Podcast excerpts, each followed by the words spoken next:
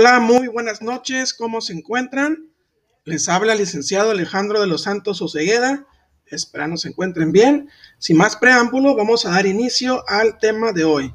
El tema de hoy se titula Reparación del daño y seguros. Existen situaciones en las que sin desearlo podemos llegar a causar un daño a una tercera persona este daño puede ser ocasionado ya sea por nosotros mismos o bien por terceras personas a nuestro cargo. Por ejemplo, quienes somos padres de familia por nuestros hijos, quienes somos patrones por nuestros empleados. Los daños pueden ser causados de manera intencional o bien por omisión o descuido. De cualquier manera, estamos obligados a reparar el daño. Al respecto, el Código Civil Federal indica en su artículo 1910 que aquella persona que obrando ilícitamente o contra las buenas costumbres cause daño a otro, se encuentra obligado a repararlo.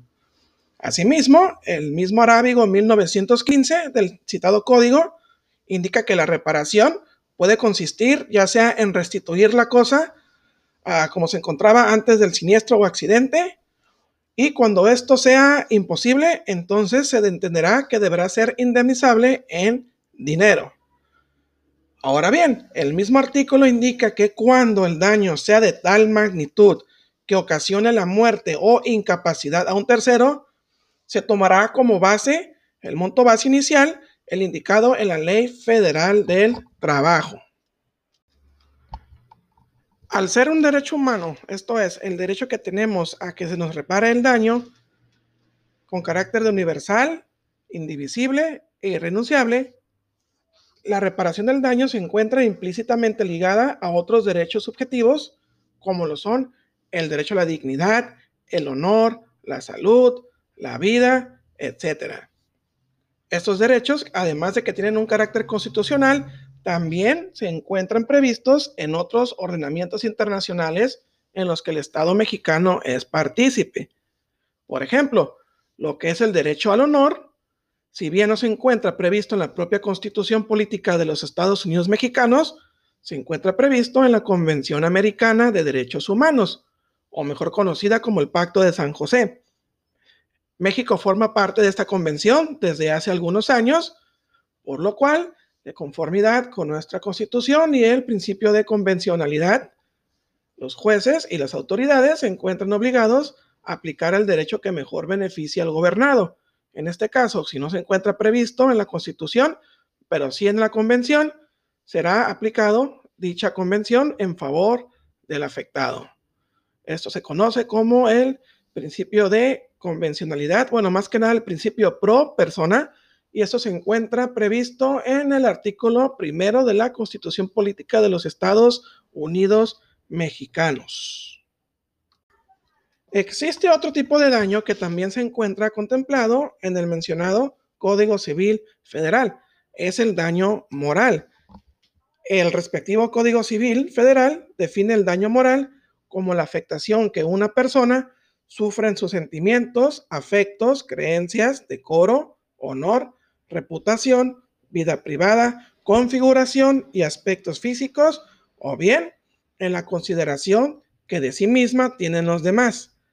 Y se presumirá que hay un daño moral cuando se vulneren o menoscaben ilegítimamente la libertad o integridad física o psíquica de las personas, por lo que quien resulta responsable tiene la obligación de repararlo mediante una indemnización en dinero. Eso se encuentra previsto, amigos, en el artículo 1916 del citado, perdón, del citado Código Civil Federal. Vamos a tomar como ejemplo una aerolínea despega el avión y ese se estrella contra un conjunto residencial al momento de aterrizar. Y eso trae como resultado la muerte o lesiones de un gran número de pasajeros y de personas también, de los vecinos que habitan la zona. Además de ocasionar un daño material, también existe un daño a la dignidad, al decoro, sentimientos y honor de los que sobreviven, así como los familiares de los fallecidos y de los sobrevivientes. Obviamente esto da origen a un daño moral, el cual debe ser indemnizado en dinero. El monto dependerá de lo que cada juez dicte en su sentencia, lo que nos lleva a lo siguiente, amigos. De hecho, la primera sala de la Suprema Corte de Justicia de la Nación, en una de sus resoluciones, esto es del amparo directo 30 diagonal 2013, mejor conocido como Mayan Pales, nos indica que los tipos de daño moral pueden ser de tres especies, a saber, daño al honor, daños estéticos y daños a los sentimientos. Por lo cual nos lleva a plantearnos el siguiente cuestionamiento. ¿Existe un límite respecto a la cuantía en la reparación del daño? Esto es, ¿se encuentra topado? Pues la respuesta más lógica es que sí. Máxime que lo mencioné al principio de que existe un tope en la ley federal del trabajo y que nos lleva también al Código Civil. Sin embargo, la misma Suprema Corte de la Justicia de la Nación, quien busca cumplir cabalmente con los principios de progresividad, universalidad igualdad, en un criterio jurisprudencial, por su segunda sala, resolvió que el topar una indemnización por concepto de reparación del daño es inconstitucional. Esto es, los ordenamientos legales que ponen un, límite o que topan, ahora sí que un monto, se encuentran eh, declarados como inconstitucionales, porque al final esto queda a arbitrio del juez.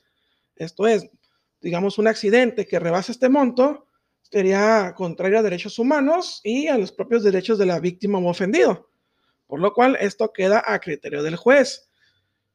Son dos jurisprudencias que llaman mucho mi atención. Les voy a leer los rubros. Una de ellas se titula Derecho Fundamental a una reparación integral o justa indemnización. Su concepto y alcance. La otra, reparación integral del daño o justa indemnización. Su determinación judicial en caso de vulneración al derecho a la salud. En lo personal, estoy de acuerdo con estas resoluciones, ya que el topar una indemnización en una ley lesiona los derechos humanos de los gobernados. Todos tenemos derecho a que se nos repare el daño. Ahora bien, si bien es cierto que tenemos este derecho, tampoco significa que eso eh, se convierta en una riqueza excesiva para que sufra el daño, por lo que la indemnización debe ser justa y adecuada y cualitativa, pues para evitar que ésta sea excesiva. No podemos sacar un provecho de la reparación del daño. Recuerden que es restituir la cosa o el bien a como se encontraba antes del accidente o del incidente. O cuando no sea posible, hay que indemnizarlo en dinero, pero debe de ser justa. Bien, ¿y en qué manera las pólizas de seguro se relacionan con la reparación del daño? Es muy sencillo, amigos. Recuerden que las pólizas cubren distintos riesgos dependiendo del tipo de paquete o producto que se contrate. Entre estos riesgos se encuentra el de responsabilidad civil por los daños que ocasionemos a terceras personas, ya sea producto de nuestra actividad o profesión o inclusive en los seguros automóviles al ir conduciendo y pues, ocasionar un daño con el vehículo asegurado. De una u otra manera, es importante lean con detalle cada una de las cláusulas que conforman el contrato. Recuerden que el contrato de seguro se conforma por la solicitud, la carátula de la póliza, los endosos especiales y particulares, las mismas condiciones generales y las mismas y las condiciones generales, ahora sí que particulares, ¿no? Entonces hay que prestar especial atención a estas cláusulas y en caso de duda es mejor asesorarse de un experto en la materia. Por lo regular, recurran a un abogado para que éste interprete el alcance y limitante de cada una de las cláusulas que conforman la póliza. Asimismo, cuando vayan a contratar un seguro, háganlo a través de un intermediario, esto es, un agente de seguros, quien se debe encontrar debidamente autorizado por la Comisión Nacional de Seguros y Fianzas para intermediar este tipo de seguros.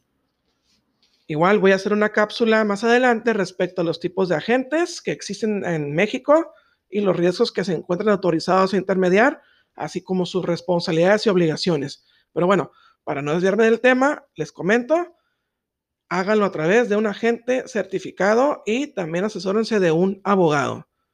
Recapitulando lo que acabo de aquí de mencionar, la reparación del daño la podemos llevar a cabo con la póliza de responsabilidad civil. Ahora bien, el mismo artículo 147 de la ley sobre el contrato de seguro nos indica que el tercero afectado se convierte en beneficiario de la póliza. Por lo que si nosotros tenemos una póliza de seguro contratada y ocasionamos un daño, el tercero puede ir directamente a la aseguradora y reclamar que se le repare el daño. No tiene que necesariamente reclamarnos a nosotros. Pues como le dice el citado artículo, él es el, él o ella es el beneficiario directo de la póliza. Bueno, amigos, esto sería todo de mi parte.